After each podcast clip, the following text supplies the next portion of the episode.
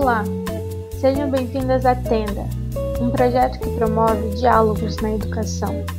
Neste episódio, Cristiane Tais e Marco Aurélio conversam com Juliana, Lívia e Flávia, do Núcleo de Pesquisa Dialética, Exclusão e Inclusão Social, NEXI.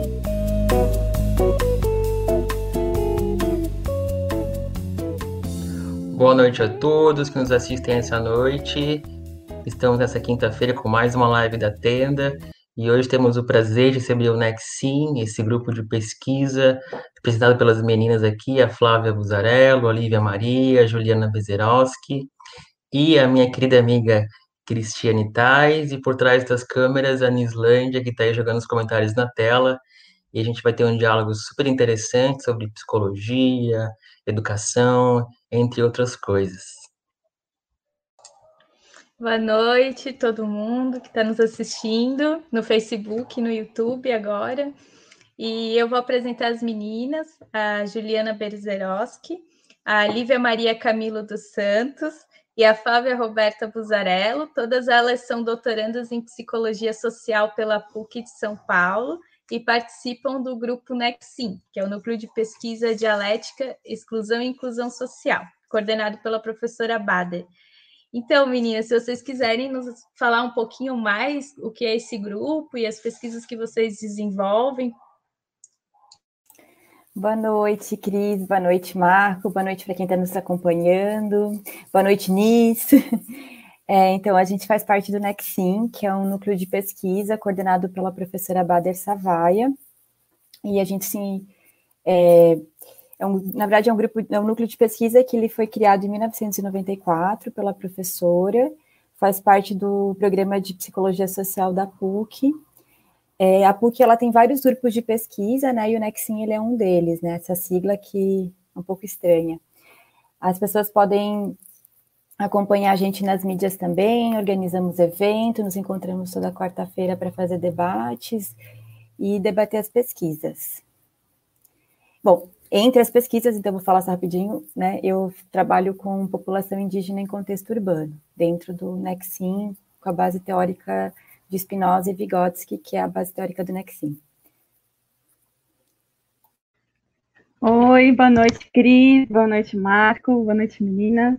É, então, o Nexim é, tem várias pessoas, né, mestrandos, doutorandos, a gente se encontra às quartas-feiras e a gente também divulga os trabalhos que produzimos nas nossas mídias. Então, a gente tem um site, no site da PUC, que é que é onde a gente coloca tudo que a gente faz, tanto como projetos, que o Nexim também tem alguns projetos do, do próprio núcleo, como também as pesquisas de cada um, e também as, a, os textos que a professora Bader Savaia escreve, né, artigos, livros.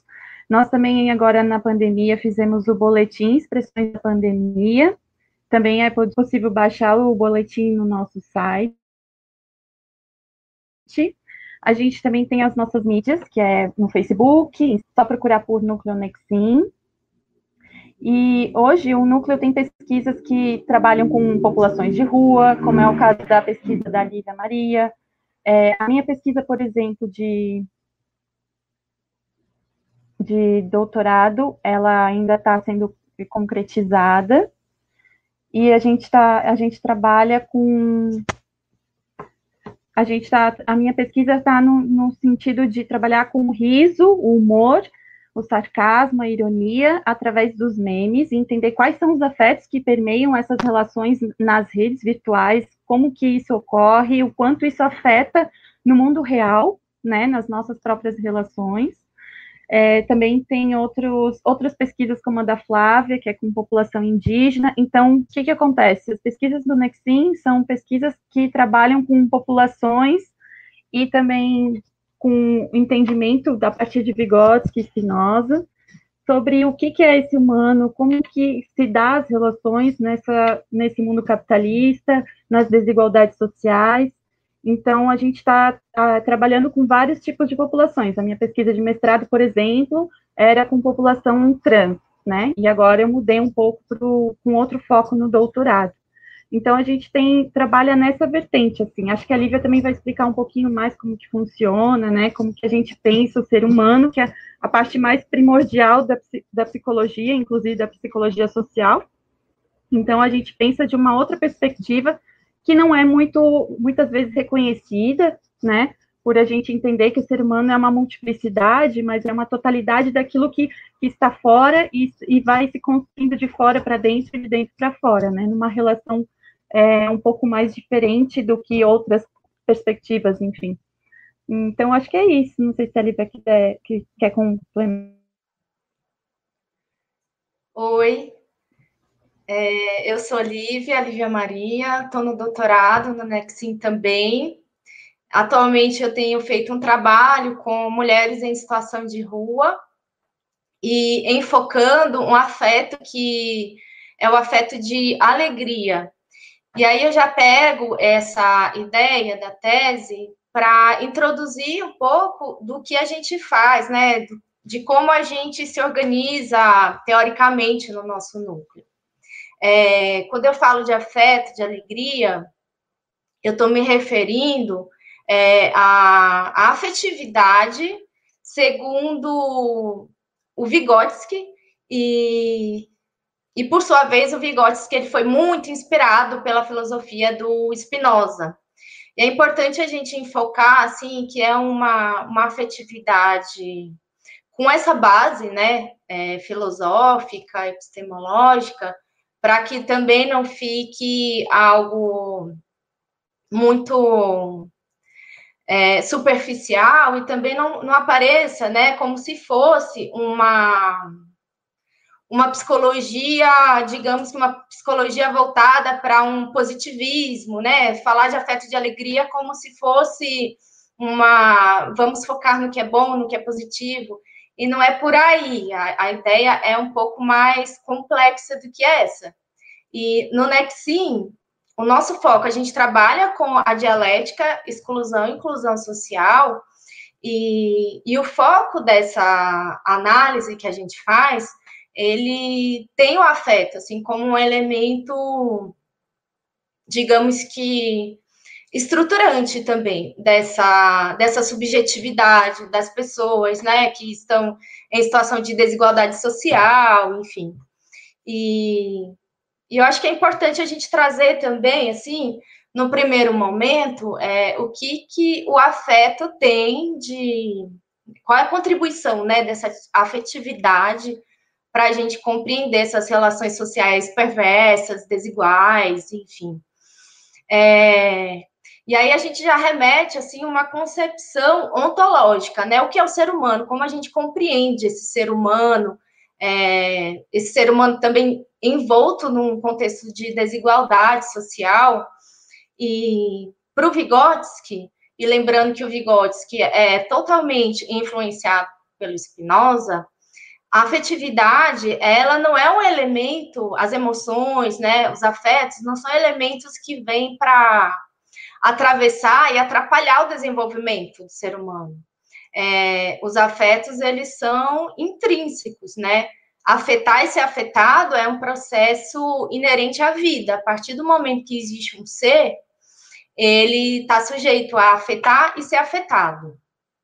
E essa concepção de afetar e ser afetado, claramente baseada no Spinoza, que ele entende que o afeto é tudo aquilo que muda, modifica o nosso estado corporal, né? É, nos coloca mais em movimento ou mais em repouso, aumenta ou diminui a nossa potência de, que ele chama de potência de existir, de perseverar na existência. Oli, eu acho que é, é, legal trazer agora aquela expressão que a professora Bader fala, que os afetos são o radar uhum. ético-político do sujeito, né? Então, quando a Ju fala que né, no Nexim a gente trabalha com territórios e populações, a gente está pegando a base de que olhar os afetos, que é o que a Lívia está falando, é justamente a forma como esse corpo está sendo tratado uhum. também pelo Estado, né, Li? Então, ah, você sente vergonha, você sente medo, você sente alegria, isso está falando tudo da forma como está sendo afetado pelo corpo, tanto político, o corpo tanto dessa cidade, o corpo do Estado, o corpo dos, outros que estão ali no teu encontro, né? Sim. É, e só para complementar, assim, o, o, afeto de alegria, né? Quando a gente fala do afeto de alegria, porque Spinoza define muito bem isso, que a alegria vai ser aquele afeto que vai aumentar a nossa vontade de existir. E a tristeza vai ser o oposto disso, né? Aquele afeto que vai diminuir a nossa força de perseverar na existência. E aí, por que, que o Nexim traz assim tão forte essa coisa do afeto? Tem um texto da Bader, que é um texto dela que é muito circulado, já fizeram muitos estudos, várias leituras em relação a ele, que é o sofrimento ético-político, que está nas artimanhas da, da exclusão. E no sofrimento ético-político, a Bader, ela ensina para a gente, assim, qual que é a importância de se trabalhar os afetos em contextos de desigualdade, porque, sobretudo, é, isso vai mostrar que o ser humano, que o pobre, ele não está restrito à sua condição material de pobreza, né? Para além de uma escassez e de uma miséria, um descaso do Estado e dessa violência toda, né, que a Flavinha falou, é, essas pessoas elas também existem enquanto seres humanos é, que também são afetados e também afetam, né, outras pessoas, outros corpos. E e aí, essa questão do sofrimento ético-político, justamente para trazer uma humanidade, digamos que humanizar um pouco mais né, o nosso olhar para a desigualdade social, é, é, claro que não desconsiderando as realidades, né, materiais, históricas e etc., mas também não restringir o pobre à pobreza e à escassez de recursos. E aí, por isso que a gente, a gente, no caso eu, estou trabalhando com afeto, que é o afeto de alegria, num contexto que, no primeiro momento, se a gente parar para pensar, ele é muito triste, né? Porque se você for pensar é, em mulheres em situação de rua, é, é um contexto de violência, de desigualdade, de brutalidade, de opressão. E, e trazer o afeto de alegria, esse olhar para o afeto de alegria, é tentar encontrar essa humanidade e a potência de agir também, de perseverar na existência, porque essas mulheres elas estão vivas, né? Bem ou mal. Claro que várias delas não conseguem permanecer, morrem, enfim de formas muito brutais, inclusive, mas existe vida ali, né? Então, considerando também é, de que forma essas mulheres elas conseguem, né, encontrar suas resistências nos seus cotidianos violentos e perversos, mas também não, porque tomando cuidado assim, né, de não cair numa meritocracia, né? Tipo, apesar das adversidades, você vê como a pessoa vive, não é essa a ideia é um pouco mais complexo do que isso. Acho que é uma. A gente vai conversando aí e acho que a gente vai conseguindo aos poucos entender um pouco melhor. É interessante notar isso que vocês falam e me lembrar de uma frase do Gilles Deleuze, que é um, umas pessoas que não que também estuda Spinoza, um dos autores aí, e ele diz o seguinte, que o poder requer pessoas tristes, porque corpos tristes são mais fáceis de serem dominados. E na tua, na tua fala, na tua pesquisa, Lívia, acredito na fala da Juliana e da Flávia também, vocês identificam, né? Como que esses afetos de tristeza, que não se resumem apenas a uma emoção, a tristeza, mas a todo esse contexto opressor, seja ele heteronormativo, seja ele homofóbico, seja ele político e até mesmo estético, como todo esse contexto coopera para essa dominação a partir da tristeza, né? porque a gente sabe que alguém que está numa situação de vulnerável, que está sofrendo, ele se torna muito mais fácil, muito mais passível, né, de sofrer a dominação de terceiros, seja o Estado, seja a dominação masculina, seja a dominação cultural e até mesmo é, étnico-racial. E aí fiquei interessado nisso, né? Como quanto trazes a alegria como uma potência revolucionária, porque é justamente isso, é encontrar nesse afeto de alegria algo que eu possa dar a esse corpo a vida necessária para que ele se ele mesmo cause a sua própria revolução. Então isso é bastante interessante. E aí eu queria saber da Ju, da Juliana e da Flávia, o que, que vocês têm identificado nessas outras pesquisas como tristezas ou como afectos, né, de, de tristeza ou dessa, dessa ordem, né? É, então, tenho é, uma coisa muito importante também que a gente ainda não trouxe, que é a questão de como a gente realiza nossas, as nossas pesquisas, né? E por que, que a gente também fala sobre afeto nesse sentido.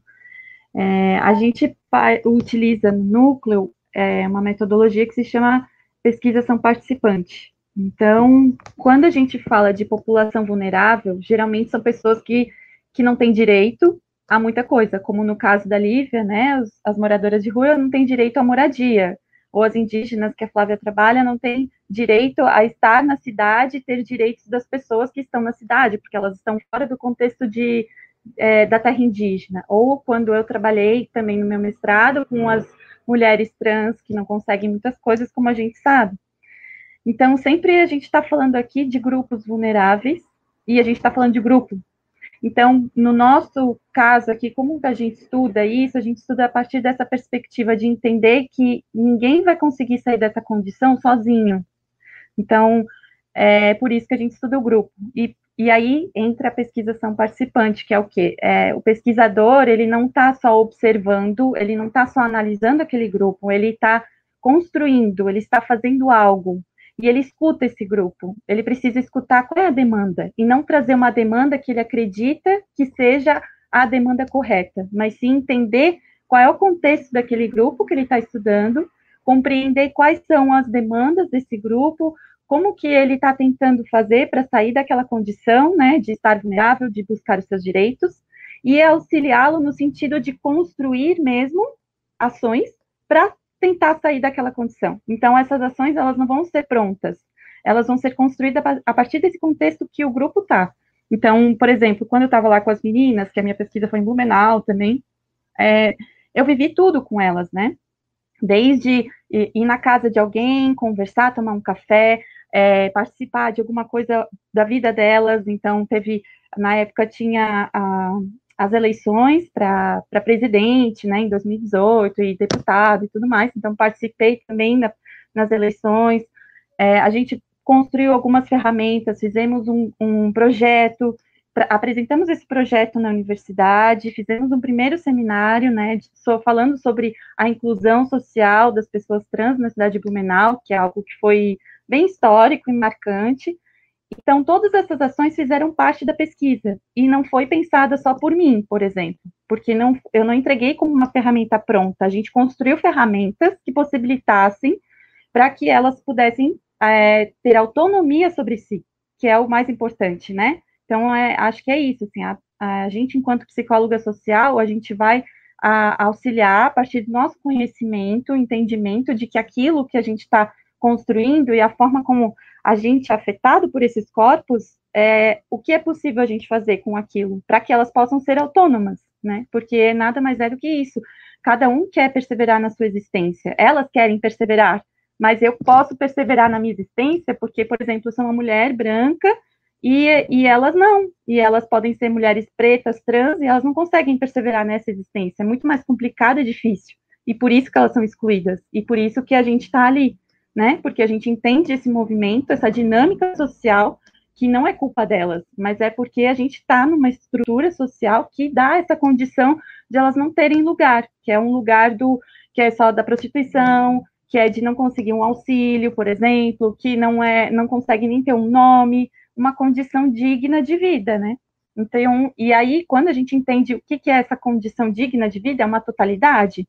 Essa totalidade, ela é histórica, ela é da construção de cada um, porque ela se torna singular a partir de cada um, então elas não se tornaram trans porque a sociedade falou para elas se tornarem, mas sim porque foi uma construção a partir da história delas, e elas estão nessa condição hoje de sofrimento. E como que a gente pode fazer, enquanto psicólogo social, para tirar elas dessa, dessa, desse lugar de sofrimento? Não é só a gente que vai tirar, mas elas vão sair a partir do entendimento de que não é elas que fizeram isso, e sim o que aconteceu com elas, né? Então, acho que tem toda essa construção aí que a gente vai é, tentando entender e também desenrolar dentro da pesquisa são participante. E sem esquecer os afetos, porque tanto eu quanto elas fomos afetadas durante a pesquisa, e não é só durante a pesquisa, a pesquisa anda porque as pessoas não morreram, elas estão aí, então a gente ainda tem afetos rolando, né? A pesquisa são participante faz parte disso, desse é, da ação e da participação em conjunto. É uma construção. Bom, não sei se, eu, se alguém não. quer complementar. Eu só queria trazer uma, uma, uma questão que assim também, né, Marco e o pessoal que está acompanhando a gente. Nós estamos aqui falando de um afeto, né, meninas? Mas nunca é um apenas um afeto. Nós temos uma constelação de afetos, né?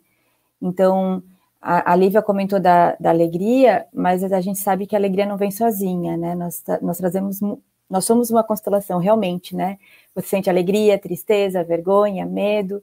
Tanto que a, a Ju trouxe o boletim Expressões da Pandemia, que também está no site do Nexim, para quem quiser acompanhar. É, nós já estamos no 11 primeiro, e a gente vem trazendo muitos afetos que também fazem parte da pandemia, né? No início da pandemia, a gente sentia medo, sentia esperança, que eu também acho que tem um afeto que a Lívia pode comentar, né? Que o Spinoza também trabalha no, no TTP, né? No Tratado Teológico Político, bastante. E são dois afetos políticos, né? Enfim, depois a gente pode comentar sobre isso. É, na dissertação de mestrado, eu trabalhei muito a vergonha, né? Que as meninas trazem, que, que a gente chama como a, a Julie falou, né, nós fazemos pesquisação participante, a gente chama de PAP, né, é, que é um dos métodos principais do Nexim, que vai para a questão da vivência, como a Julie comentou, e através dessas vivências a gente vai conseguindo mapear um pouco esses afetos, que é o que a gente também está tentando fazer com a pandemia, né, através dos boletins e expressões da pandemia. Então, uma das, um dos afetos que eu trabalhei no mestrado foi a vergonha de ser indígena no contexto urbano. Porque você tem esse corpo político que é a cidade, que coloca como ser branco o dito, né, correto, né, enfim, o colonizador, enfim, o progresso, e aí você tem, a, eles são afetados de tal forma que, você que eles têm vergonha de ser indígenas, né, então as meninas falam que elas se camuflam de branco para conseguir sobreviver na cidade. Então a gente tra trago tanto Spinoza para falar isso como outros teóricos, né, a gente acaba focando muito no Spinoza, mas não somente ele. E, e meninas, assim, eu que sou da educação, né? A gente ouve muito falar de Vygotsky, principalmente aquela sigla, né? ZDP, Zona de Desenvolvimento Proximal. E hoje a gente percebe que algumas traduções também saíram um pouco do contexto, e principalmente essa questão do afeto é difícil chegar a nós, da pedagogia, né? Acaba ficando mais na área da psicologia. E vocês trazendo isso, percebe que essa, essa relação afetiva, essa relação de desenvolvimento social que se parte com o meio e com os outros, né? Ela não está só restrita à infância e à criança, apesar de nós, da área da pedagogia, pensar esse contexto, né? Mas com vocês falando, a gente percebe que esse, essa teoria, tanto do Vygotsky, com certeza inspirada, como vocês dizem, em Spinoza, ela abrange também os adultos e nós, enquanto sujeitos em sempre transformação, né? Não sei se vocês queriam comentar um pouquinho como essas áreas se apropriam de alguns conceitos e acabam delimitando um pouco, né? E a teoria é bem mais complexa do que uma é, sigla, eu né? Queria aproveitar, Cris, sua fala, porque eu estava até pensando em trazer a ideia da zona do desenvolvimento proximal, que é um conceito do Vygotsky muito trabalhado na educação, né? E Acho que é importante desse conceito que ele diz, né, que o Vygotsky, que, que a zona do desenvolvimento é essa medida entre o que já se sabe e o que ainda a criança vai aprender, né? Pode vir a saber. E nesse meio entre já saber e poder vir a saber, tá aquela questão que é, que é a origem, né? O que é esse ser humano, quem é essa criança, quem é esse ser humano, enfim. E, e aí resgatando de novo, né, essa questão ontológica, que o ser, para tanto para o Vygotsky quanto para Spinoza, é potência em ato. É, e aí tá essa tá esse esse meio, né? Essa mediação na educação, na zona do desenvolvimento proximal, ela é feita com base nessa, o Vygotsky ele faz essa, elabora essa ideia com base nessa potência de ação do ser humano, né? Independente se for criança ou adulto, a gente sempre está experimentando zonas de desenvolvimento proximal, né? E, e, aí eu acho que é interessante a gente pensar nessa concepção de um ser humano que está sempre é, apto a, aprender mais, né? A perseverar na sua existência, a exercer a sua potência em ato. E isso faz assim uma tem uma mudança assim de na prática mesmo, né? Porque se a gente for pensar uma pedagogia que entende um, uma criança como uma, um receptáculo de informações que vai ser colocado nela, é, morar, né, valores morais e sendo colocados de uma forma de cima para baixo, é, a gente tem uma pedagogia, né? Se a gente compreender o ser humano como uma a criança em desenvolvimento, como aquele ser que vai estar sempre recebendo. Mas se a gente compreender esse ser humano, essa criança, como essa potência em ato, o trabalho ele vai ser dado de uma outra forma, né?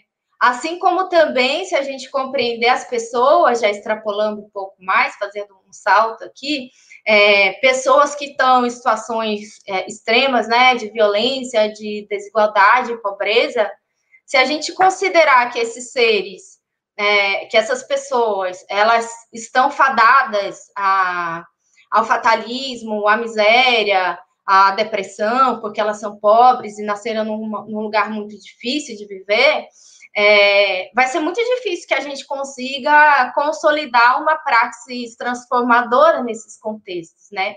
Assim como uma educação que entende a criança como um ser que só recebe e não tem a sua própria potência em ato também de se desenvolver, é, a gente vai partir de uma educação que oprime mais do que liberta, né? Isso também na vida adulta, né? Acho que a, concepção assim do ser humano ela é muito importante. Por isso o, o Spinoza ele ser uma presença assim bem marcante na obra do, do Vygotsky. É, eu queria entrar também, Flavinha e Júlia, porque vocês trouxeram a, a questão da pesquisação participante. Acho que seria legal também a gente falar um pouco sobre o coletivo em Spinoza, né? Essa constituição do comum e como é que se dá essa relação de afetar e ser afetado. É uma ideia minha, mas também queria ver com vocês e com a Nossa, Cris e o Marcos. importante que me remeteu enquanto talvez... vocês estavam falando. É, até trazer. Não, pode. Fala que depois eu falo, é melhor. É, é que a Julie comentou, né, na, na, luta política, no trabalho que ela fez com, com as travestis e tal. E, e aí eu fiquei pensando nessa questão da sociedade, né? O que, que é a sociedade para o Vygotsky e, e essa complexidade, assim, né? Porque o afeto, ele é um elemento constituinte do ser humano, na perspectiva sócio-histórica da psicologia, mas é, a sociedade também. E, e aí, acho que é interessante de a gente pensar assim, porque o Vygotsky, ele faz, ele tem alguns conceitos muito importantes, um deles é um, o de experiência emocional, é, alguns. Na realidade, ele foi traduzido por experiência emocional, mas é um outro termo, assim, em russo ainda existe uma, uma briga em torno disso, mas essa ideia, ela traduz é, a forma como o sujeito, ele incorpora as relações sociais, porque ele diz assim, o, o sujeito, a pessoa, ela nasce já em um contexto, então, por exemplo, as nossas, os nossos afetos, eles vão ser internalizados, não é bem uma expressão do, do Vygotsky, mas para a gente entender, eles, primeiro, eles são constituídos é, socialmente. Ele diz que todas as relações, todas as ideias, né, psíquicas, nosso psiquismo, ele é constituído antes em relações reais entre as pessoas, e depois é, passa pela esse crivo da experiência emocional. E aí o sujeito ele vai se apropriar daquilo de acordo com a sua própria vivência, né, seus próprios afetos. É, mas a importância assim desse coletivo, né? Porque antes de a gente nascer já existia uma sociedade, uma sociedade histórica, é, uma luta de classes, né? Tudo isso que a gente sabe que tem. E, e o sujeito ele encarna nessa experiência é, super complexa, né? e com a sua própria singularidade também, né? Com seus afetos. E essa experiência emocional é uma o que Vygotsky chamava de uma unidade analítica, que ele queria criar um conceito que concentrasse isso tudo, né? Que dizer, dissesse a respeito é, a essa experiência individual, emocional, singular do ser humano, junto com as relações históricas e sociais. E aí, não sei se vocês têm alguma coisa para acrescentar. É, eu queria acrescentar uma questão, e talvez a Julie queria complementar. Mas é que a gente está falando tanto de afeto, Li, que a gente esqueceu de comentar uma coisa muito importante, né? Que a visão de homem, ela também não é uma visão, não é visão de homem, né? A visão de ser humano não é uma visão só de mente, né, meninas? É de corpo e mente. Então, quando a, a Lívia e a Julie trazem a ideia de afetar, ser afetado e afetar, a gente está falando de corpo e mente, né, Ju? Então, quando a Lívia traz a ideia de comum, de bom é, de encontros, né, que pode ser tão bom, bom encontros quanto mal encontros, né, que a gente vive a todo momento, isso a gente está sempre falando numa, numa questão de corpo e mente juntos. Né? Não é uma visão cartesiana, separada, dessa mente grande, essa razão tão grande e importante, né? E esse corpo como algo que, né, enfim, que não que é, que é o errado, né? Não é isso que a gente está falando aqui. Eu acho que é importante a gente demarcar isso. Não sei se você queres comentar alguma coisa. Sim, eu tinha pensado nisso também. Não, pode falar, Marco, depois eu falo, não tem problema.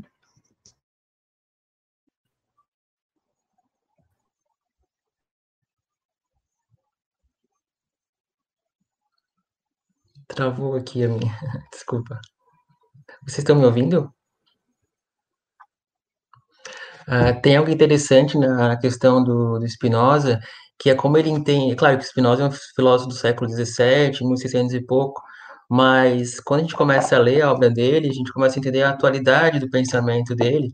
E tem uma coisa que me pega muito, que é a ideia de alma em Spinoza, que ele vai dizer que a alma é a ideia do corpo e vocês trazem essa questão muito aparente, né? E eu fiquei pensando na questão da identidade, como que esse, esses corpos, sejam eles as mulheres, as trans, os indígenas, como que eles, ao serem afetados com aquilo que lhes acontece, como que essa ideia, essa identidade deles vai se constituindo nessa trama que é a sociedade, que é uma trama muito complexa, e como que eles, a partir desses afetos, se colocam em um lugar, né? E eu acho que essa é uma lógica muito, até mesmo, a lógica da identidade é uma lógica sempre nefasta, porque ela vai incluir esse corpo, que é um corpo em movimento, que é um corpo em potência e ato, como diz a Lívia, e ela vai colocar esse corpo, que é um corpo de possibilidades, em uma ideia pronta, né, que é a identidade, ou seja, eu sou mulher, pobre, negra, ou eu sou um travesti, negro, pobre, de tal classe social. E isso acaba fadando o sujeito a um destino, e que é um destino que já, já dado. E que vocês trazem é justamente essa experimentação de dar alegria como uma potencialidade, né? Ou seja, não só a alegria como essa emoção que a gente às vezes fica idealizando, mas é como uma força que movimenta o corpo, e ao movimentar o corpo, muda as possibilidades, né? Muda algo aqui dentro nessa máquina que não é uma máquina dual, como colocou bem a Flávia, né? não tem separação mente-corpo. Tudo que vai afetando o corpo muda a ideia do corpo. Né? E isso é muito, muito interessante. E quando vocês trouxeram a questão da, da pesquisa participante, é isso, né? Se eu não me engano, é essa palavra, né? Pesquisa participante. Vocês. Pesquisação participante. Isso, a pesquisação participante. E eu queria saber de vocês, porque me parece que não é uma coisa, não é, não é algo positivo, né? Como se existisse o pesquisador e ele fosse encontrar a verdade daquilo que ele pesquisa. Então, acredito que vocês também, ao pesquisarem, vão sendo afetadas, e ao serem afetadas, a própria ideia de vocês vai mudando sobre aquilo que vocês estão pesquisando, sobre aquilo que vocês estão escrevendo. E eu queria saber um pouquinho mais disso. Desculpa, acabei cortando a Flávia aqui, porque eu fiquei muito curioso. Como que vocês entendem isso em vocês, enquanto pesquisadoras, enquanto pessoas em movimento, né, com um pensamento movente? Eu acho que a Julie quer falar também. Julie, queres falar? Depois eu comento alguma coisa. É, eu, bom, eu acho que tem algumas coisas aí, e quando a gente fala até que a gente é tão complicado, é complexo, porque né, o ser humano é complexo, e entender que as emoções e os afetos, eles são éticos e políticos, então a gente entende que não dá para pensar nisso sozinho, não dá para sair de uma condição vulnerável sozinho. Então, por isso que ele é político, porque envolve a sociedade, envolve o todo, né? Então, quando a gente vai entender que a gente vai pensar que envolve o todo a sociedade, logo eu sou, eu me singularizo a partir daquilo que, daquele meio que eu vivo, né? Que é o que a, a Lívia estava trazendo. No caso da pesquisa são participante, por exemplo, no meu mestrado, quando eu realizei e utilizei essa metodologia, é, a, a, uma, a gente tem uma noção, uma noção do que, que pode ser uma mulher travesti, né? Que é essa coisa que a gente ouve muito falar desse lugar vulgar, né? Desse lugar de promiscuidade, desse lugar de ah, ela não, não é, tipo, não é uma mulher de verdade. A gente ouve isso, né? As pessoas têm essa visão do que, que é. É óbvio que a gente não vai jogar isso ou falar que isso é real e nem provar, porque é justamente o contrário, a pesquisa são participantes não é para provar alguma coisa, mas é para compreender essa realidade e para trazer à tona o que, que é essa realidade de fato, e não dizer que isso é, é verdade, ou aquilo é verdade, ou aquilo é mentira, né? Então, acho que quando a gente trabalha na pesquisa são participante e a gente traz os afetos para esse contexto, aí a gente vai trazer, pensar a ideia que primordial para Spinoza, que é que uma ideia não muda outra ideia, mas sim um afeto muito maior e contrário que aquele é capaz de mudar. Então, é, eu acho que foi um pouco isso também que aconteceu, por exemplo, quando eu estava fazendo a pesquisa, porque eu não estava vendo ali, eu não estava entendendo a identidade, como você falou, de uma mulher travesti. Eu estava entendendo ali que tinha um ser humano, que tinha a Agatha, ou tinha é, a Rihanna, e que ela é assim, assim, que ela sabe cantar, e que ela sabe desenhar muito bem, e que ela faz coisas incríveis. Então, quando você passa a não colocar esse véu, que eu acho que o véu da identidade, eu falo véu, uma lente da identidade, porque ela meio que cristaliza o ser humano, né? E como o Marco falou, parece que é, tem uma fatalidade aí. É como se não pudesse ter uma transformação, é como se aquela pessoa não pudesse sair daquela condição que ela está, né? Então, eu acho que é um pouco isso, assim, não sei se a Lívia ou a Flávia queriam comentar mais alguma coisa. E aí, ah, acrescentar só um pouquinho, que eu acho que a alegria, o Márcio já falou duas vezes ninguém falou da alegria. Eu também não, não tenho essa capacidade, acho que a Lívia sabe falar melhor, mas, assim, é entender que, apesar do sofrimento que se vive, essas pessoas uhum. também têm momentos de alegria. Elas têm momentos que elas conhecem coisas que elas não sabiam e que isso ultrapassa muito mais a condição só sofrimento, sabe? Porque quando a gente olha para essas pessoas e pensa só, coitadinho, são pobres, são isso, são aquilo, são excluídos, parece que elas não podem sorrir, parece que elas não podem sentir alegria porque elas conseguiram comer uma coisa gostosa, por exemplo, ou porque elas conheceram alguma coisa sobre a condição delas que elas nem sabiam que existia. E aí eu acho que a gente entra um pouco também na noção de conhecer, né, do conhecimento para Spinoza, que o conhecimento é, ele é liberta e ele é alegre, o conhecimento tem que ser alegre, né? Uhum. Eu não sei se a Lívia quer complementar ou a Flávia. Eu queria trazer uma ideia, é, na verdade, gente, quantos assuntos que a gente levantou já agora, né? Olha, haja café. É, mas é, muito, é interessante, né? Porque são várias realidades, vários territórios, mas é, a gente consegue traçar bastante interlocuções, né? Mas a gente também, Marco, é, vem pensando né, que sim, a questão da própria identidade, né? O que, que eu vou te falar não é algo pronto já, porque eu acho que também é isso, o ser humano é em movimento, a teoria também, né? E a psicologia é ser humano, mas a gente está pensando muito nessa identidade não como rígida e estática. A gente pensa na identidade como uma identidade em movimento. E aí, para isso, nós estamos aprofundando os estudos na categoria de ingênio, é, uma, é ingênio, ingênium, é, que o Spinoza traz na, na teoria dele, que é, é muito sutil, mas a gente está começando também a, a abrir espaço, é, se aprofundando um pouco nisso, né? Justamente para não colocar isso como rígido, e sim ver toda essa história, todo esse corpo memorioso, né? Que guarda as memórias dessas afetações que as meninas estão falando, desses afetos, que constitui essa singularidade, que a gente está chamando agora de ingênio. É, como te falei, a gente está ainda aprofundando nisso, mas é uma coisa que a gente também está pensando justamente por conta disso, né? De como que essa identidade pode ser rígida. E aí, eu queria voltar um pouco no que a, a, a Lívia levantou na questão de comum. Porque quando a Júlia fala de pesquisação participante, de sujeito em ato, né? É, da gente também estar tá construindo junto com as pesquisadoras é, informantes ou pesquisadoras participantes da pesquisa, porque não são objetos, né? São, elas constroem a pesquisa junto com a gente, é, e nós nos afetamos também, né? Então, nós também mudamos, todos nós estamos em constante movimento. Depois desse encontro com vocês, hoje eu vou estar diferente, né? E assim nós vamos, que bom, né? Que bom. É, e sem dúvida um bom encontro hoje também aqui na, na live. E espero que para todo mundo que está acompanhando a gente também esteja sendo um bom encontro. Mas a gente tem como foco do enfrentamento às violências a constituição de comuns, que é o que ali falou, né? Ou seja, o que é esse comum? É, é, que é, é complicado também de explicar, né? Por isso que a gente tem a, a marqueteira aqui da noite. A gente tem um livro chamado é, Afeto Comum, que está no site da Nexim, que a Anis vai colocar o endereço de novo aqui. É um e-book gratuito, porque a gente gosta de coisas gratuitas, né? E livres. Então, as pessoas também podem acessar esse livro para ver também os capítulos, né? A Lívia tem capítulo, a Ju tem capítulos, e a professora Bader também tem um prólogo que ela fala do afeto e comum. Mas, voltando ao ponto, né? Esses comuns são o quê? São esses, é, é, esses corpos que estão juntos, formando uma força, né? Uma potência muito maior. Que então, para enfrentar, né? Enfrentar essas violências, enfrentar esses maus encontros, é, é, é como se fosse a contraforça né, dessa violência.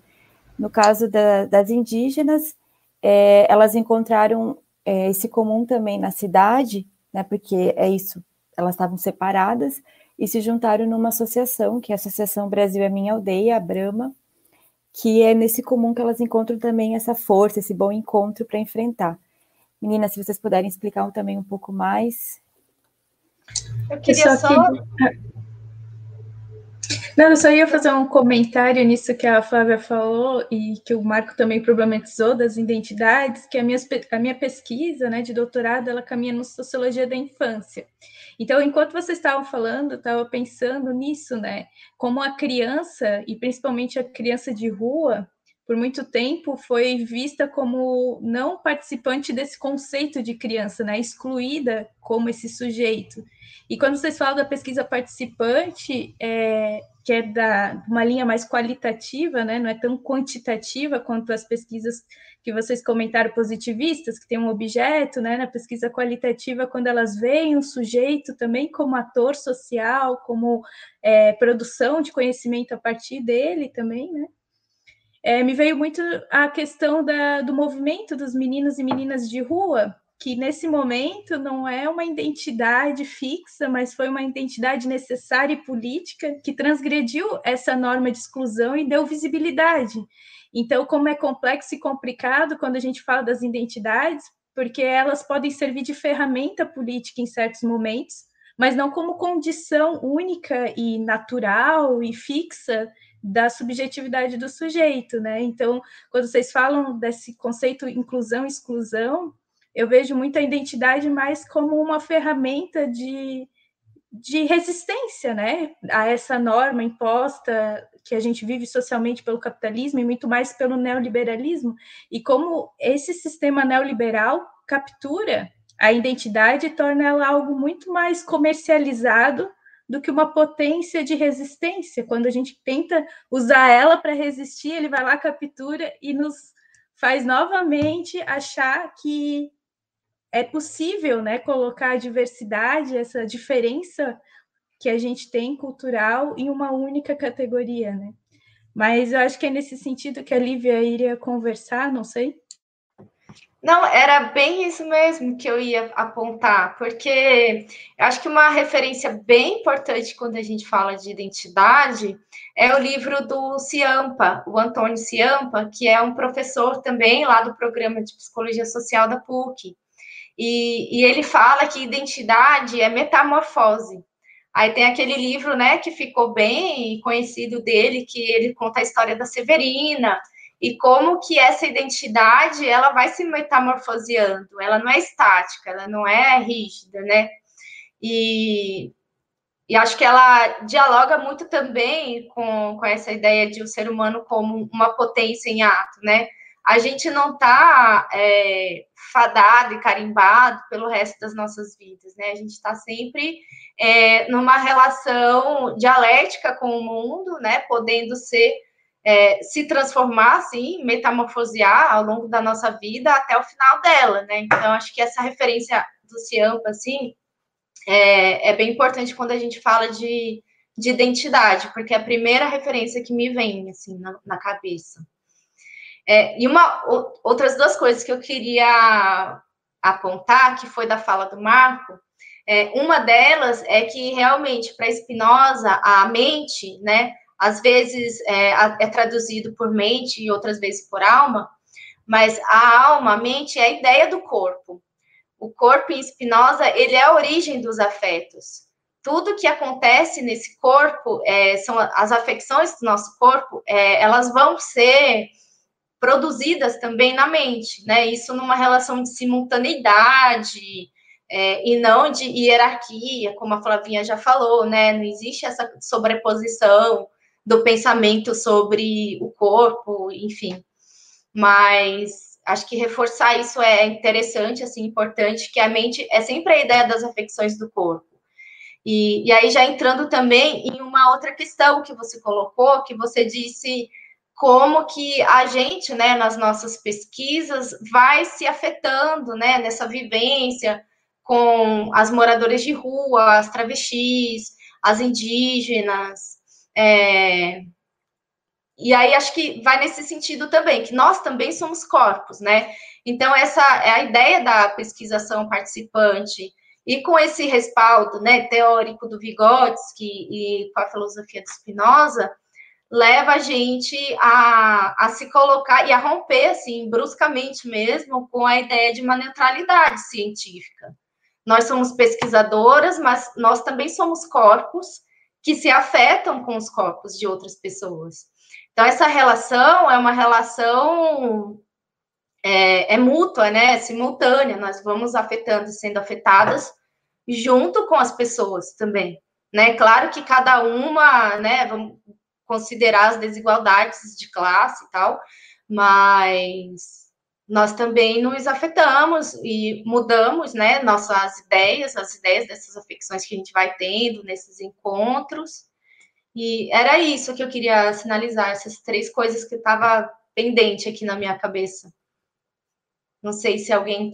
Tem algo muito interessante na, na fala de vocês, da Flávia, da Lívia, da Juliana, na questão da identidade, que eu acho interessante a gente pensar um pouco, que é o que a gente chama de uma identidade em metamorfose, como colocou a Juliana Gata num comentário agora, é muito mais afirmar, parece-me que é muito mais afirmar a potência de vida que tem, por exemplo, o corpo trans, ou o corpo indígena, ou o corpo negro, ou a criança, ou o adolescente, com uma, é afirmar isso com a potência de vida.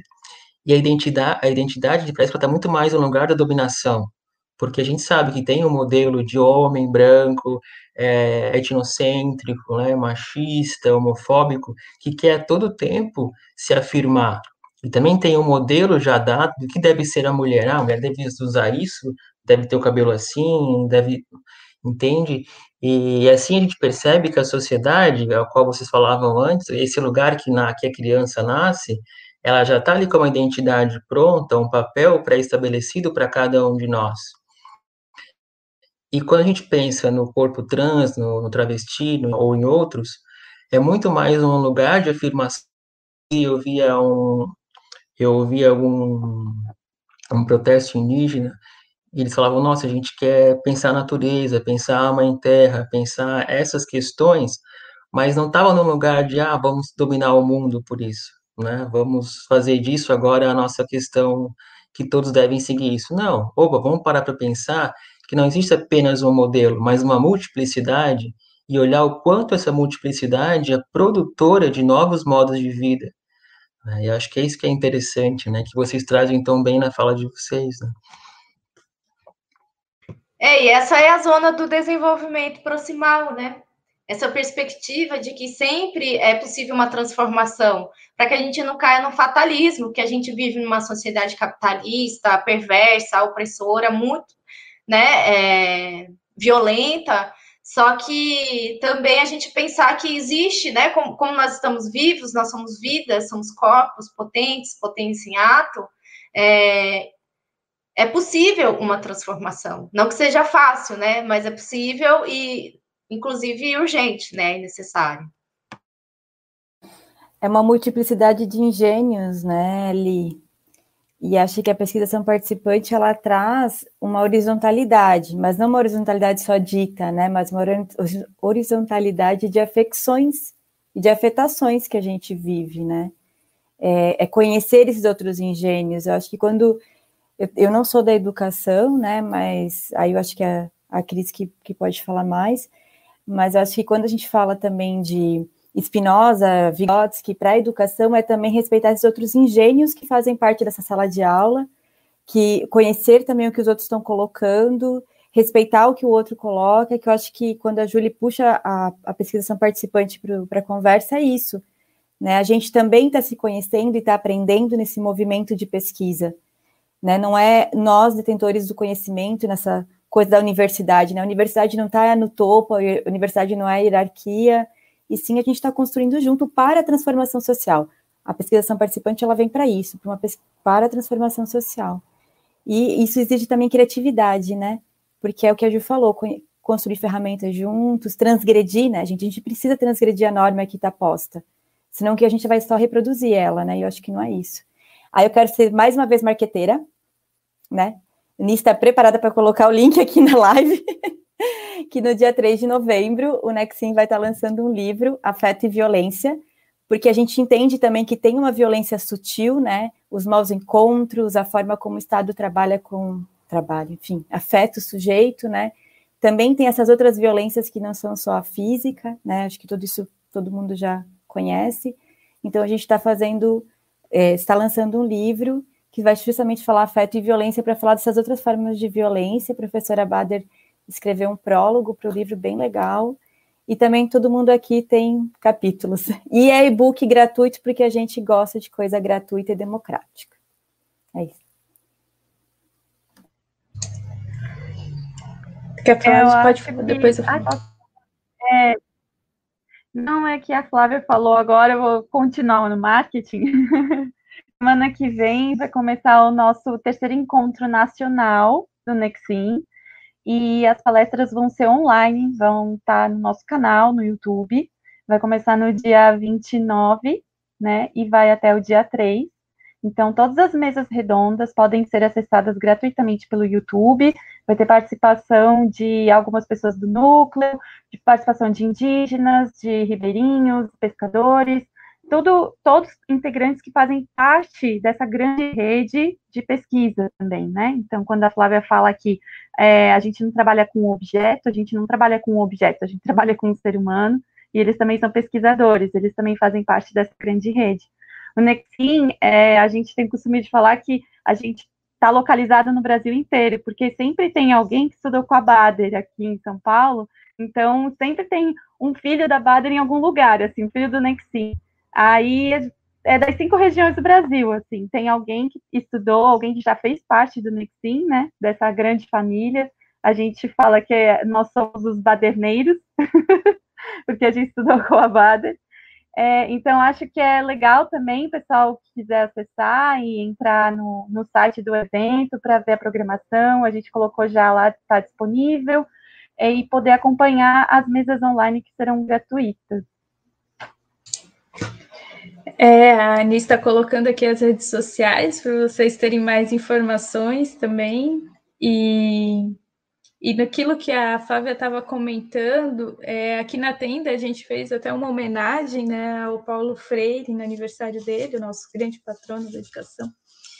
E ele, e a gente postou um vídeo na, nas redes sociais da tenda que ele fala exatamente isso, que ele não se conforma com, com esse, essa visão fatalista, né, da pobreza, da miséria, é, que, é, que nasceu numa determinada classe social deve permanecer nessa determinada classe social e que ele busca através da, da pedagogia da autonomia, né, a pedagogia é, que ele vai escrever no livro da Pedagogia do Oprimido, romper com essa educação bancária que e que vai muito também no que o Vygotsky o, o diz e também Bourdieu na sociologia. Então tem vários autores, né, de áreas diferentes da sociologia, da psicologia, da pedagogia que podem ir dialogando, mas sempre numa visão mais dessa, né, de que que a criança, o adulto, o ser humano como um todo, ele tem o direito de mudança, de quebrar esses paradigmas e construir uma sociedade mais igualitária, mais democrática, mais acessível.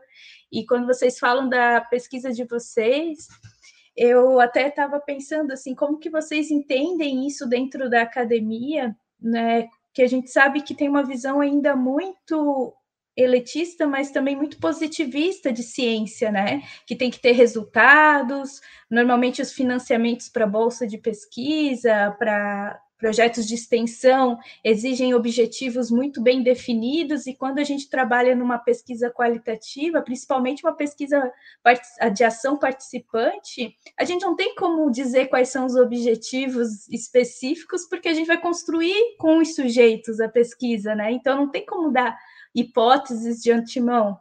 E como que é vocês? Claro que tem a questão também, se vocês quiserem trazer, né, fiquem à vontade, de ser mulher na academia, mas principalmente de ser mulher e trabalhar com um tema que, infelizmente, na área de humanas não é tão financiado, e eu digo aqui financiado economicamente, porque a gente precisa de investimento na ciência, né? Cada vez mais a gente está vendo isso. Então, se vocês quiserem trazer um pouquinho disso, e, e claro, né, deixar aqui o convite aberto para assistirem as pesquisas de vocês, né? Porque, como vocês mesmos falaram, livro gratuito, as mesas de que vão estar abertas, né, através daqui da, da internet, a gente ocupando esse espaço para ter acesso mesmo, então que as pessoas né, é, consigam, né, se programar para participar e prestigiar o trabalho de vocês.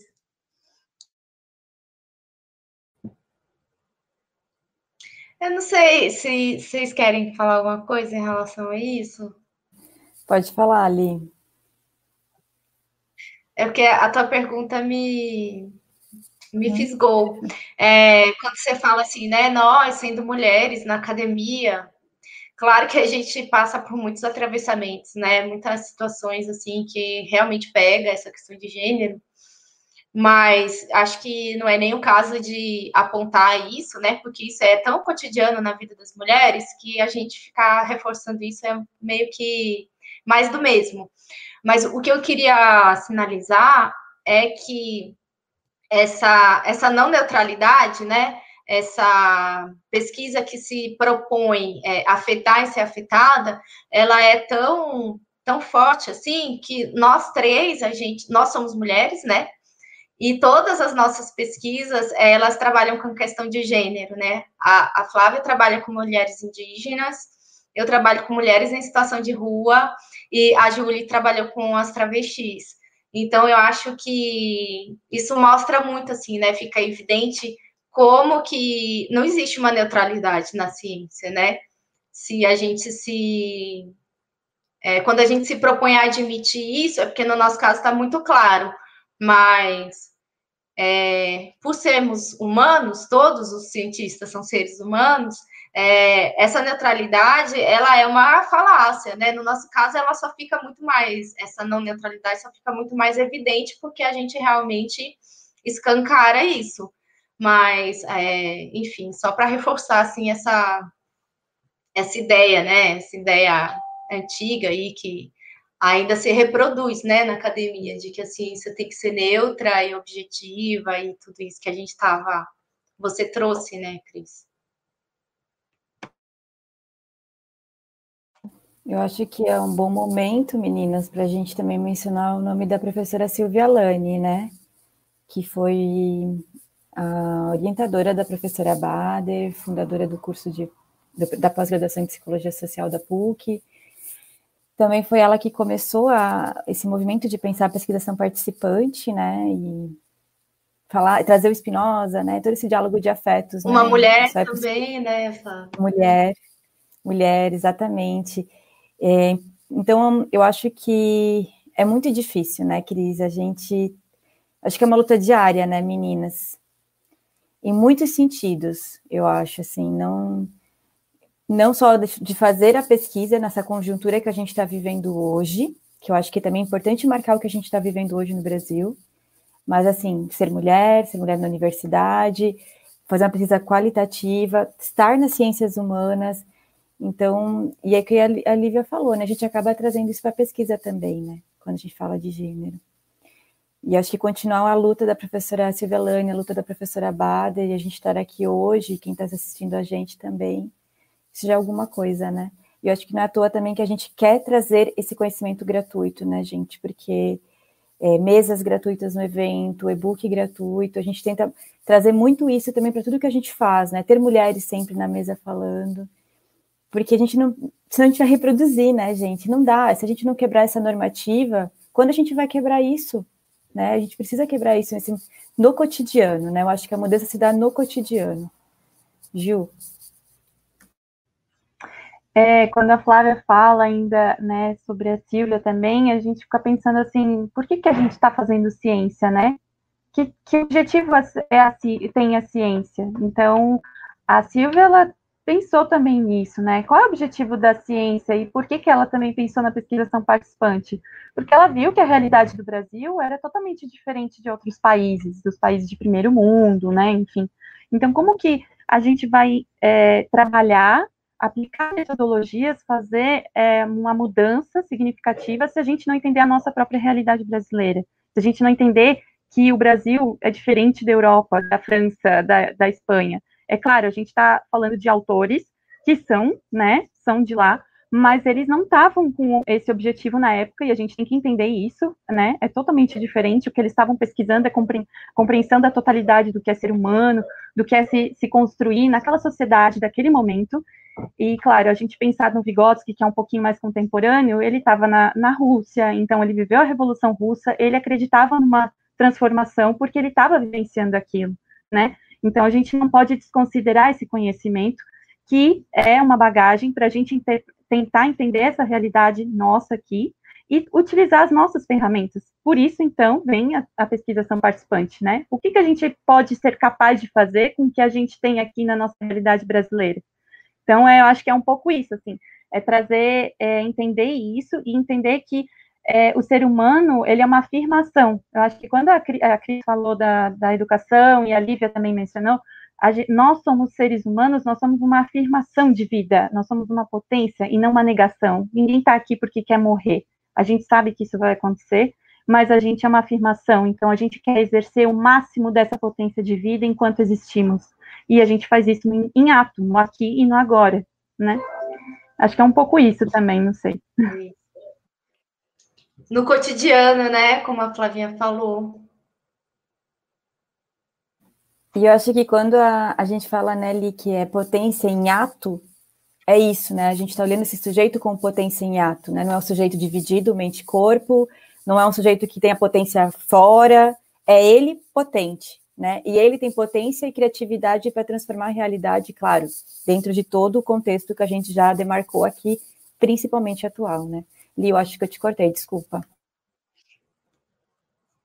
Não, não. É, eu só queria trazer agora, assim, um pouco, é, sem estender muito, mas explicar um pouquinho do afeto de alegria, porque para que não fique algo é, parecido com né, um pensamento positivo, essas coisas que estão vendendo bastante hoje em dia, e em Spinoza, o afeto de alegria vai ser um afeto que vai possibilitar que a gente passe de um estado, né, um, ele chama de uma perfeição menor para uma perfeição maior.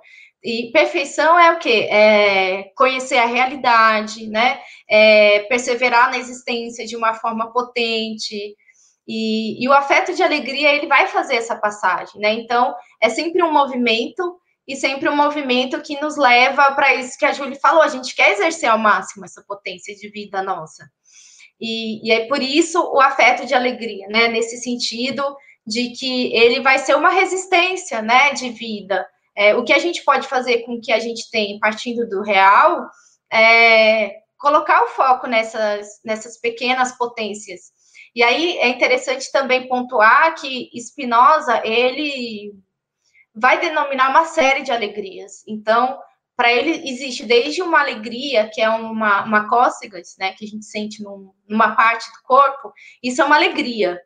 E aí são pequenas alegrias, são alegrias fugazes, e, e aí vão ter outras, outros níveis de alegria, né? Essa alegria ela pode ser tão pequena, mas ela pode também ser muito poderosa. E um afeto de alegria, ele vai ser sempre mais potente do que um afeto de tristeza. E, e, a tristeza também, ela tem vários níveis, né? Tem várias nuances dessa tristeza.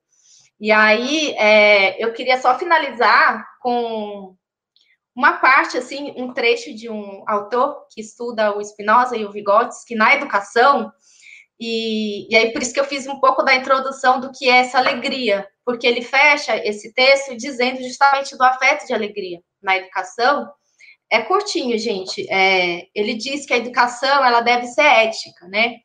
E aí o que, que significa é, entender a educação como ética?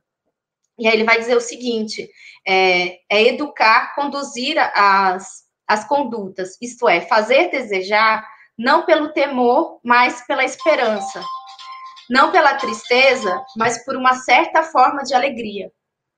E por isso que ele diz uma certa forma de alegria, né? Porque ele sabe, claro, que para Spinoza existem várias formas de alegria. Então, essa educação que se preza, né, pelos afetos potentes, pela esperança, pela alegria, isso é uma educação ética, né, que vise o máximo da expressão, né, desse conatos, dessa potência de viver. Sei lá, gente, eu tô, não sei se eu fui muito longe, mas eu queria trazer esse Não foi ótimo. Tem uma foi... coisa interessante que a Lívia traz e que vocês apresentam no, no todo, agora puxando para a educação, não que precise puxar, porque tudo até agora tem, tem relação intrínseca com a educação, mas essa é a ideia de conhecimento como uma liberdade, né? Ou seja, conhecer é o que nos permite ser livres. E isso é muito fantástico, no sentido de que não é o conhecimento dos conteúdos, mas é o conhecimento do que pode esse corpo enquanto potência em ato. E aí a gente, eu e a Cris, acredito que vocês também, quando pensamos a escola, pensamos nela como um lugar que produz esse corpo que é potência em ato e não esse corpo de identidades já prontas, né? Ou seja, o aluno deve ser assim, deve sentar-se assim, deve se comportar assim.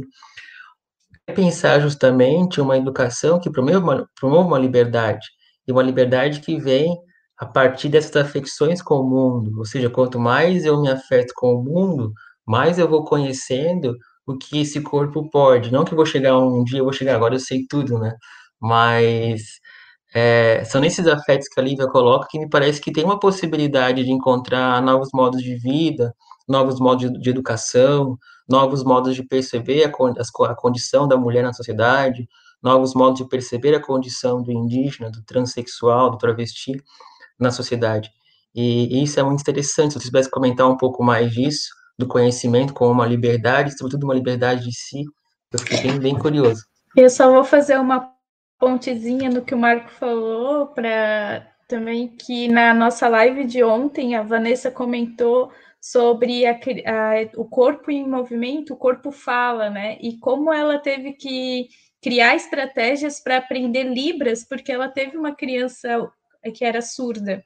E nessa aprendizagem, o, a turma toda aprendeu Libras, né? E aí, quando a Flávia falou dessas ferramentas do cotidiano, e vocês também afirmaram que é da escola, essas, essas diversidades aparecem e aí é mais fluente, parece que, que todo mundo aprende junto. A importância do espaço ser democrático e inclusivo para fornecer essas aprendizagens múltiplas. É, e só trazendo também isso que o Marco falou, que vocês podem continuar dizendo, da, do ensino e da escola, né? Como essa possibilidade de, de aprender pelo prazer de aprender e não deixar que a escola cada vez mais seja capturada porque aprender para o mercado de trabalho, aprender para um resultado na prova e toda essa questão do conhecimento que está sendo cada vez mais mercadoria, né? De compra e venda, quem ensina melhor, que escola que é melhor mas não, um espaço de fato democrático que a gente aprende com o outro, pelo prazer de aprender e pela liberdade que isso gera. Né? Eu acho que. Não sei, Alicia quer falar alguma coisa? Fala. Pode falar. Não, pode.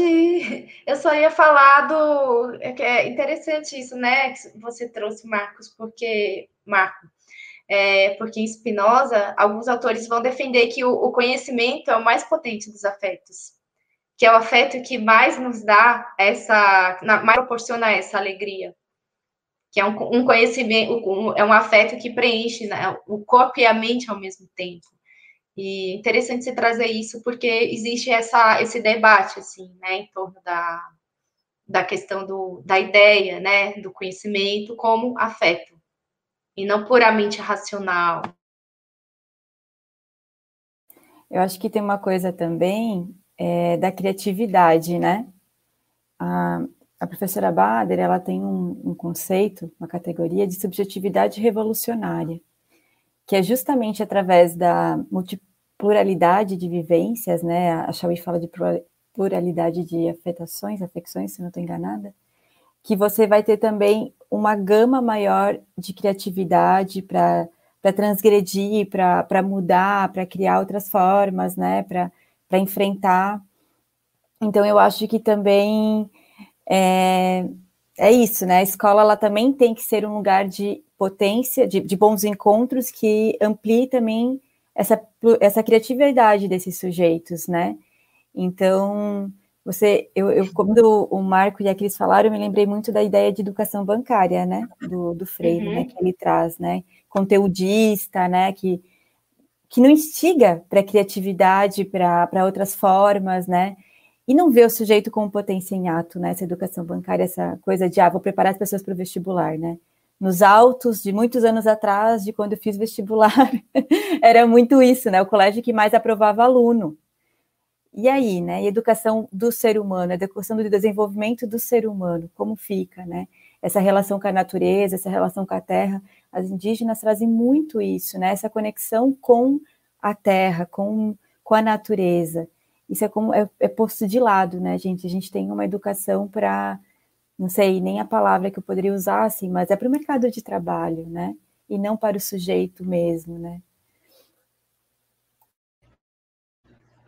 É, e eu queria só acrescentar ali, quando a Cris também fala dessa parte da educação, que se a gente for pensar um pouco assim nessa perspectiva do Vygotsky, é, ele não pensou numa educação escolar, né? Ele pensou numa educação que pudesse ampliar a potência do ser humano, e não só na infância, mas para o resto da vida. Então, quando a gente fala de educação partindo disso, na verdade é para uma transformação e educação do humano, né? E aí, como a Flávia trouxe, é, o que ele é capaz, quantas possibilidades de ser afetado para ele aumentar a sua potência, ele pode. Então, quando a gente tem a ideia e concepção do professor, a gente não vai entender que o professor ele vai enquadrar o aluno num lugar, mas ele vai sim mostrar a, o mundo de possibilidades para todos aqueles que estão ali naquela sala de aula e respeitando, entendendo a condição de cada um, porque a gente não vai colocar, por exemplo, um estudante que, que é surdo, mudo, separado daqueles outros, e sim a gente vai deixar eles juntos, porque daí pensa, ele pode aprender, o quem fala pode aprender, Libra, e aumenta muito mais a potência, e quem é surdo e mudo pode ter outras experiências junto com as outras pessoas. Então, desde a infância, a educação na infância, a gente vai conseguindo compreender como que é viver democraticamente numa sociedade em que existem corpos diferentes e que não são limitados, mas sim porque podem ser potencializados de outras formas, né? Nesses encontros, então a, a educação nessa perspectiva ela se torna uma educação para promover bons encontros e para dar autonomia, né? Para que cada sujeito construa sua autonomia dentro desse ser que está se singularizando nessa sociedade. Então, acho que é um pouco isso, assim, não sei. É, pensando no todo, talvez, meninas, não sei se eu falei alguma coisa aqui me equivoquei, mas é pensando nesse todo que a gente entende, né, do desenvolvimento humano, acho que compreender educação nesse sentido é compreender das possibilidades desde que a gente nasce até o dia que a gente vai morrer, assim, sabe? E entender que isso é um constante crescimento e desenvolvimento e que existem bons encontros que vão facilitando e vão aprimorando isso cada vez mais. É, e essa live, no caso, né, foi um bom encontro, um ótimo encontro, que a gente não queria que acabasse, porque é muita referência, é muita reflexão que a gente está fazendo aqui. Espero que cheguem o mais longe possível esse vídeo, né? Para que todos possam ter acesso.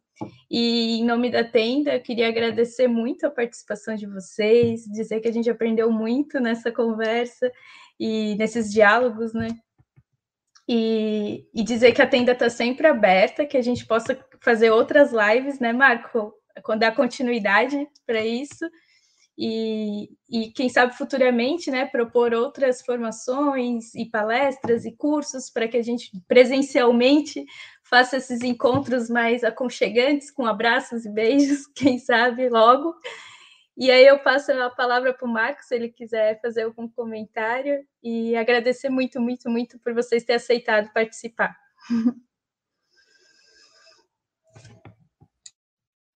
Igualmente, eu agradeço a vocês três, dizer que foi um prazer.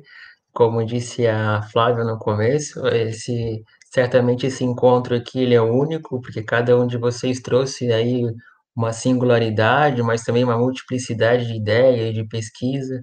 Cada uma de vocês é um acontecimento por si só.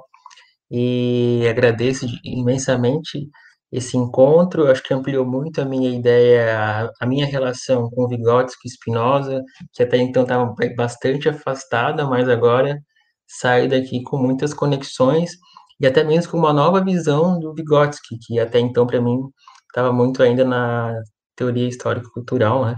Mas me ampliou muito.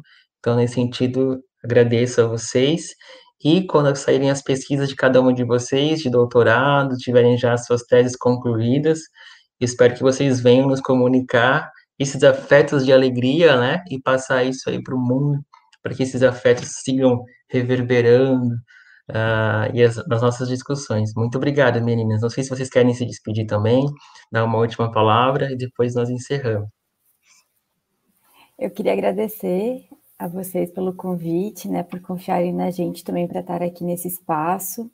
Agradecer a Lia e a Ju, que sempre são uma ideia adequada, né? E sem dúvida foi um bom encontro. Quero agradecer muito quem está acompanhando a gente, quem também se disponibilizou a estar aqui conosco, né? Já estamos a uma hora e quinze de live. Agradecer bastante a todos, abraços mesmo pelas telas, né? E aí, também convidar todo mundo para acompanhar nossa live semana que vem, né? Começamos o encontro do Nexin na quinta-feira, né, com a primeira mesa. Então, todo mundo convidado também a acompanhar a gente nas redes e tentar trazer potência a esse momento que a gente está vivendo.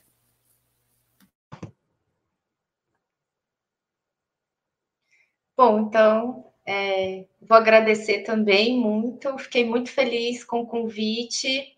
É, e acho que a gente fez também um. Conseguiu, a gente trouxe muita coisa, né? Em uma hora, a gente falou de. tocou em assuntos tão profundos e importantes, e acho que isso mostra muito, assim, é, a potência desse encontro nosso. Acho que a gente poderia fazer uma parte 2, parte 3, né? Com temas específicos que saíram de hoje, assim.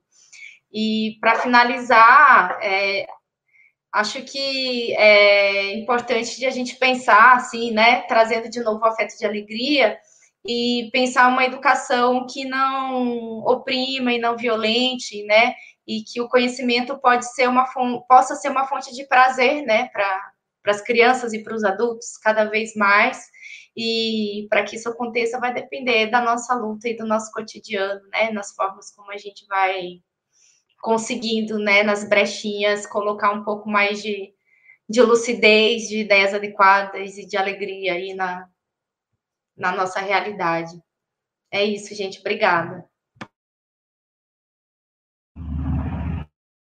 Gente, obrigada, Cris, Marco. É, o convite foi um desafio e a gente, né, se reuniu assim, pensamos, ah, o que pode fazer, o que, a gente pode fazer, né? Quando a gente recebeu pensar em, de falar sobre educação e o Nexim, foi uma confusão, foi uma coisa que não estava muito esclarecida. E aí, de repente, surgiu várias ideias, vários temas aqui, como a Lívia falou, foi muito bom. E é isso, obrigada a quem estava assistindo também quem participou, os comentários, enfim, vocês foram maravilhosos e é muito legal é, ter essa possibilidade de falar sobre isso. Acho que o Tenda está proporcionando muito isso, né, com as lives, poder falar sobre um mundo e uma perspectiva diferente que possa transformar e unir, né, fazer essa teia toda de conhecimento. Eu acho que é isso que agrega muito, né. Então é isso. Obrigada, Cris e Marco. Boa noite a todo mundo, então.